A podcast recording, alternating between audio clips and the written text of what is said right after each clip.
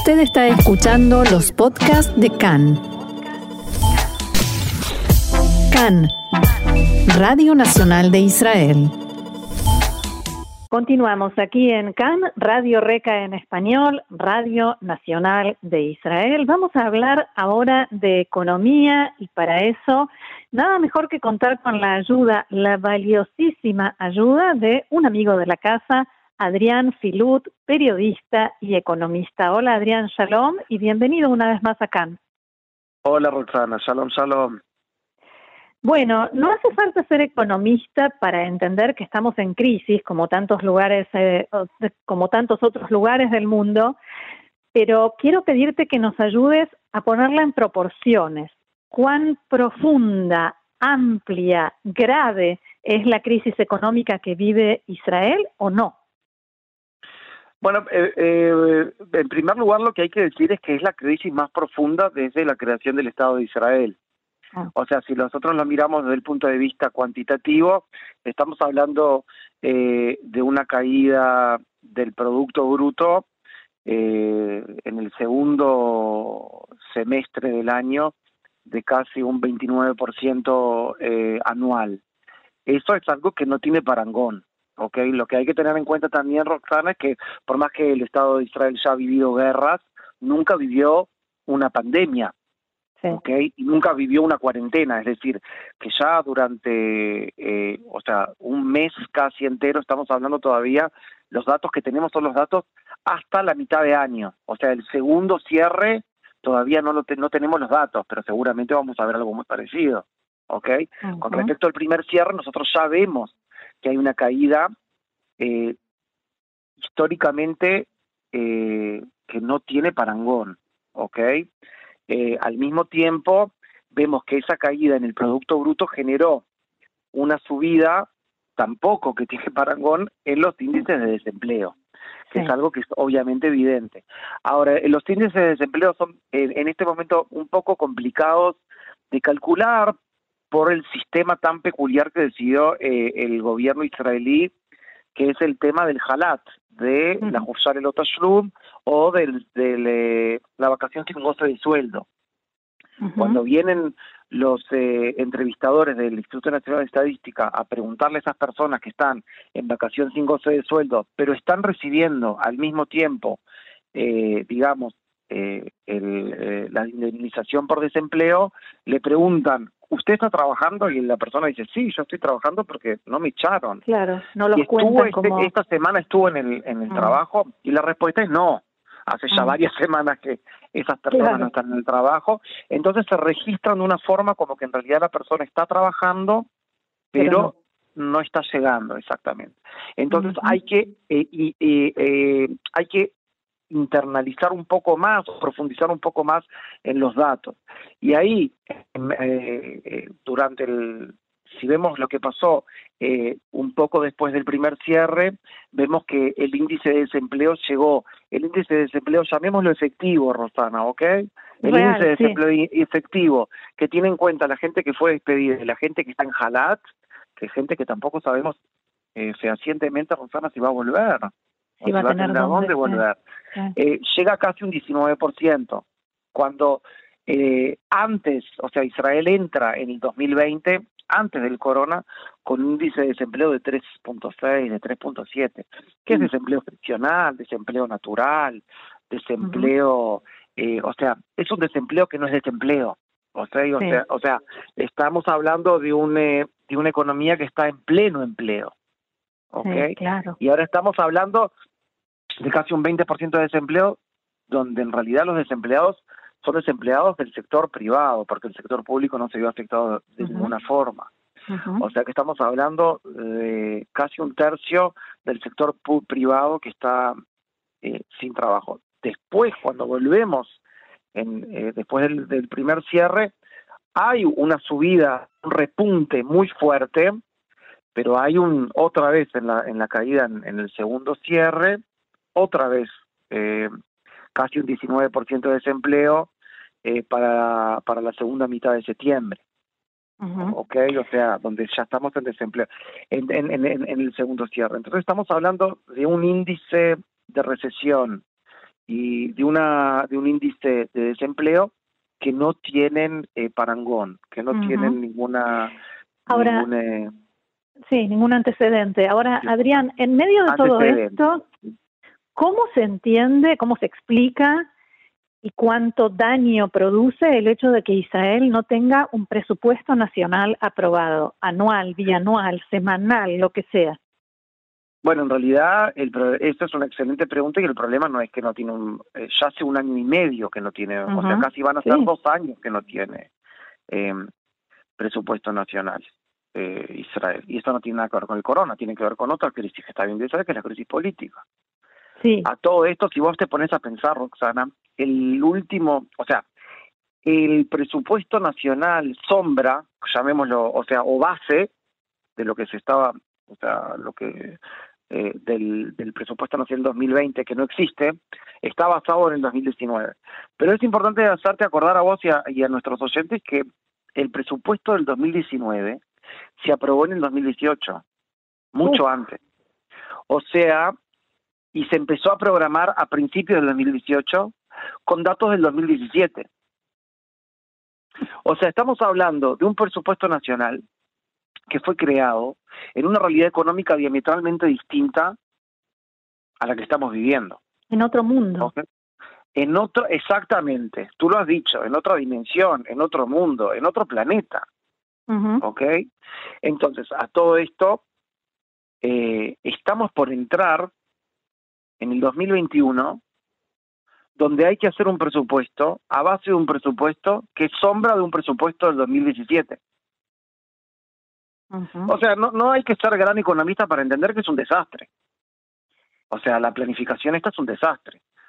No hay ninguna forma de planificar nada cuando tenés unos datos así, cuando el ya ten en cuenta, Roxana, que la dimensión de la incertidumbre que hay hoy por hoy en el mundo, no es solo en Israel, por supuesto, ¿no? En el mundo el nivel de incertidumbre no tiene parangón, no tiene antecedente. Imagínate a todo esto sumarle un, una incertidumbre presupuestal, una incertidumbre política, está realmente, es como tratar de, de armar un puzzle en un cuarto oscuro.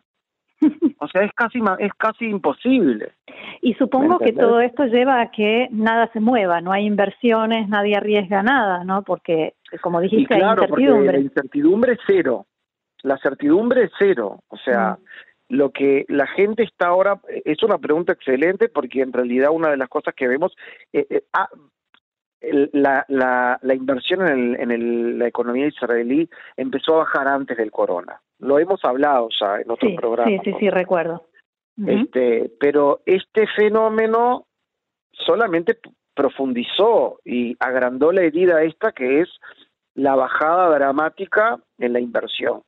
Para la gente que no es economista hay que hablar y explicarle que la inversión de hecho, en forma teórica, es ahorro o es consumo posdatado o es crecimiento postdatado, ¿ok? Es decir, lo que yo no, no, o sea, lo que yo no consumo ahora lo invierto mañana. Es decir, es, el, es lo que me, es el, es el crecimiento futuro, ¿ok? Entonces andamos con un, con un desfasaje ahí de unos dos, tres años ya. Porque las inversiones están bajando. Y Por supuesto que ahora una persona estaría preguntando, pero ¿qué pasa? Si yo leo en Calcalist y en los otros diarios que están habiendo exits, y bueno, y este es otro punto que es muy importante y que es muy ah. importante tocarlo, que es el tema de la desigualdad. Este corona eh, está agrandando las brechas sociales, socioeconómicas que ya existían antes, pero las está agrandando a pasos agigantados. Por eso, eh, cuando nosotros leemos los reportes de la OCDE o del Fondo Monetario, eh, el llamado es a tratar de ver, en primer lugar, de prometer o de garantizar que todos los eh, que todos los ciudadanos tengan cobertura de salud, que todos los ciudadanos puedan tener lleguen a determinado nivel mínimo de educación. Por supuesto que en los países más subdesarrollados tener una especie de seguridad alimenticia, ¿no? En Israel es menos relevante, pero hay que también tocarlo. Y por supuesto, eh, este, esta crisis afecta a los más afectados, o sea, o afecta a los más, eh, a los menos... Eh, a los que están en peor situación. exactamente, y lo vemos, por ejemplo, en un factor bastante clásico, Rosana, que es el tema del trabajo en casa, ¿ok? Mm. Una persona que es moza o una persona que eh, eh, tiene que trabajar en un hotel eh, o trabaja en un parque o es limpiadora, o, o sea, es lo que se llama unskilled work, o sea, son empleados no, no capacitados o no académicos, eh, se ve no mucho puede trabajar desde la casa, claro.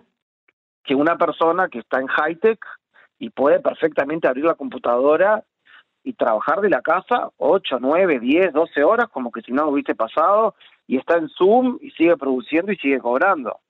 ¿Ok? Y tampoco nos tenemos que olvidar de que en este momento eh, el que tiene algo en el colchón, abajo del colchón, eh, está más protegido y por supuesto que la gente más asalariada tiene más abajo del colchón, ha podido ahorrar más.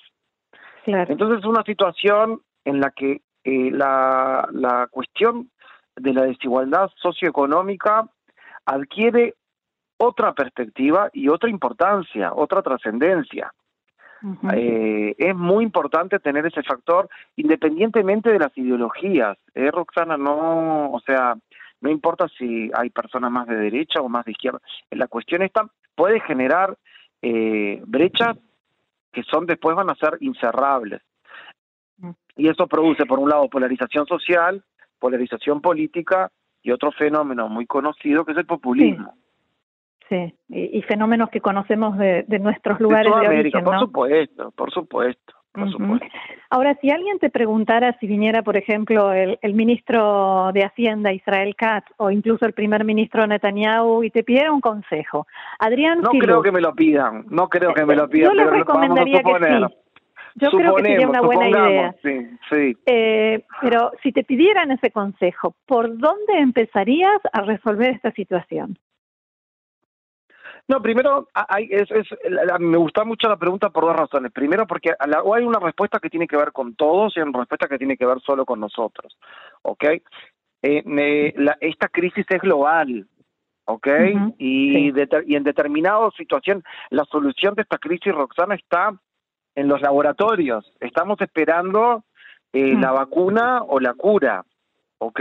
O sea, eso es algo que tiene que ver, y después que todos nosotros, eh, después que empiece el proceso de recuperación, el proceso de recuperación de Israel está muy ligado con el proceso de recuperación de los Estados Unidos y de la Unión Europea, que son los dos eh, mercados principales de la exportación israelí, ¿ok? Y hasta qué punto va a poder eh, repuntar el turismo, o sea, hay cuestiones que no tienen mucho que ver con nada, o sea, son cuestiones lo que llamamos, son variables exógenas, o sea, claro, que no se pueden manejar. no, no se puede manejar, Roxana. La pregunta es ahora, dentro de lo que es variable exógena, entonces lo que nosotros sí podemos hacer.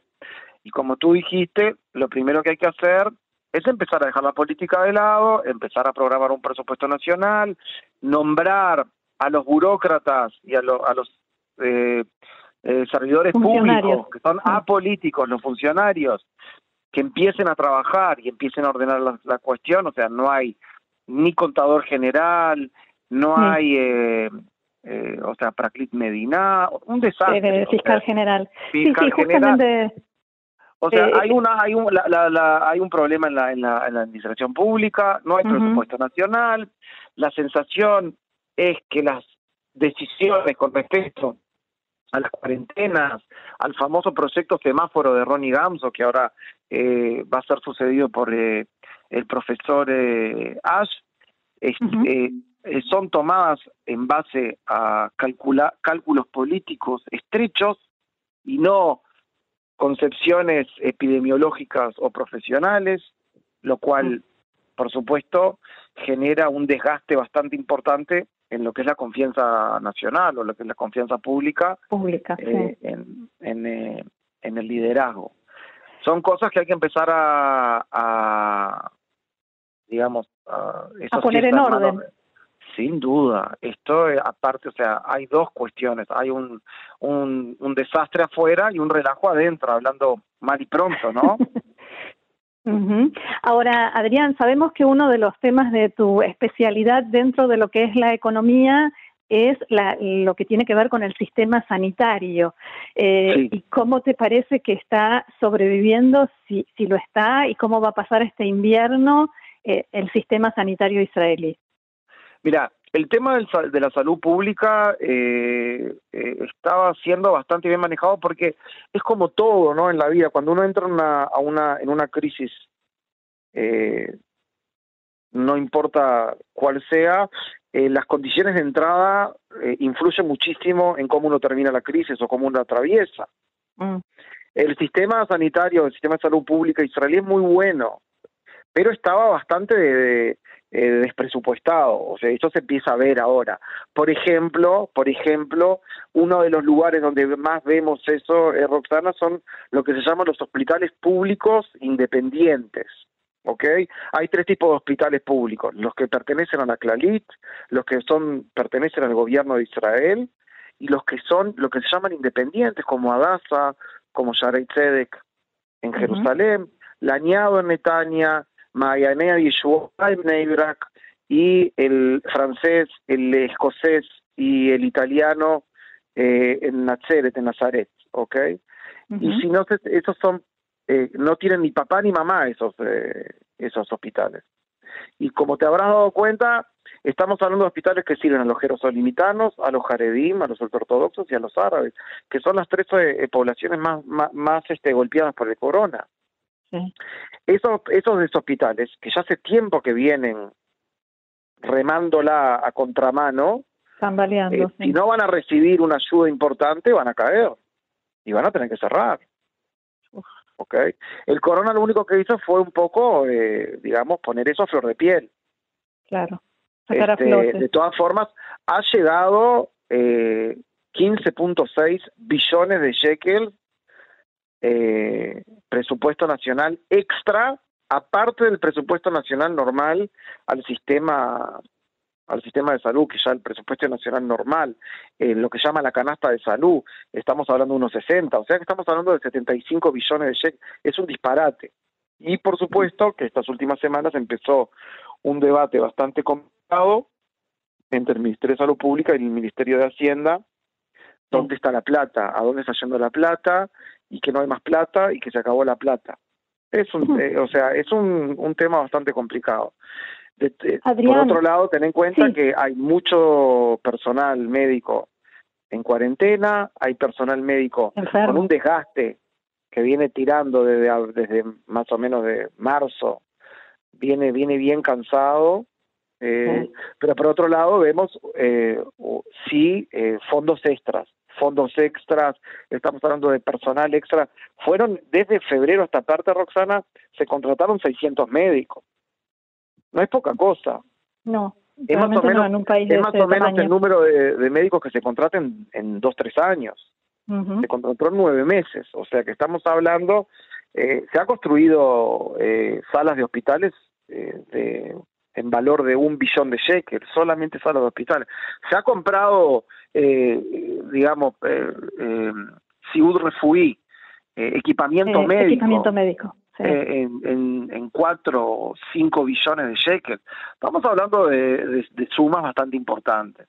Ahora hay que, hay que eficiencializar un poco esa suma, hay que ver qué se gastó, qué no se gastó, hay que ver qué se puede recauchutar o qué se puede rehacer con esa plata y por supuesto hay una demanda del, del Ministerio de Hacienda que se empiecen a vender eh, los respiradores porque en marzo el gobierno de Israel decidió generar una capacidad respiratoria de 7.000 personas y ahora se bajó a 2.000 y están sobrando unos 4.000 o 5.000 respiradores que hay que tratar de ver cómo se claro que cómo se transforma el respirador ese de vuelta en Shkalim para volver a reutilizarlo eh, y ver cómo funciona por supuesto todo el nuevo sistema de del de, de, de talón y del sistema de corte de las eh, de las cadenas de contagio, ¿no? eh, que está funcionando en, en Ramble hoy por hoy con eh, a cargo de, de Nissan Davidi a ver si si para la próxima vuelta eh, podemos eh, se puede controlar un poco mejor todo el tema de, del contagio. Por otro lado, te digo que los israelíes no se están yendo a, hacer eh, los chequeos, no se están hisopando, o sea que no sabemos más o menos, o sea, la gente está yendo menos, hay determinados líderes que están llamando a la gente a no revisarse para que baje el índice de, o sea, que es una estupidez, por supuesto. Y por otro lado, Roxana, estamos hablando de, de eh, de gente que está mintiendo en las investigaciones epidemiológicas, está escondiendo, eso es un desastre total, porque sabemos que esta enfermedad está basada en super spreaders, o sea, el 80% de los contagiados en la comunidad fueron contagiados por el 20% de los enfermos, no es uno a uno, ¿ok? Hay gente que no contagia, la mayoría de gente no contagia, y los que contagian, contagian un montón. O sea que si el promedio de personas que saltan una investigación epidemiológica en el mundo son ocho, en Israel son cuatro y medio. ¿Por qué? Porque el israelí esconde tres y medio. No dice que me encontré con Roxana, no dice que me encontré con Juan y no dice que me encontré con Pedro para no meter a Pedro y a Juan y a Roxana en cuarentena. Pero puede ser que Roxana sea super spreader y perdí toda la investigación. Eso es otro desastre. Y eso afecta la vida y la salud de la gente. Claro, podés en vez de cuidar a la persona, la podés estar matando. ¿Okay? Y el tercer desastre es que los israelíes no cuidan la cuarentena. Salen para afuera. Eh, y la policía no revisa. Y bueno, y ahora están tratando de ver cómo suben las penas por esta clase de faltas, ¿no? Uno de los países que está mejor eh, eh, haciéndole, está, eh, funcionando y está eh, haciéndole frente al corona en forma eh, más impresionante es Taiwán, ¿ok? En Taipei se festejó esta semana 200 días sin corona. Mm. Y bueno, entonces te fijas, Roxana, y ves que eh, la penalidad mínima para una persona que miente en una, en una investigación o que sale de cuarentena son eh, 35 mil dólares. Hmm. Así empieza. Ese es el mínimo. Entonces, eh, cuando uno empieza a hablar de esas sumas, se acaban todas las estupideces. Claro, claro. Eh, bueno, Adrián, lamentablemente se nos termina el tiempo, podríamos seguir conversando muchísimo más, así que volveremos a molestarte, por supuesto, para seguir tratando estos temas. Adrián Filut, periodista, economista, muchas gracias por haber estado con nosotros una vez más y será hasta la próxima. Como siempre, un placer, Roxana. Muchas gracias a ti por llamarme. Salón.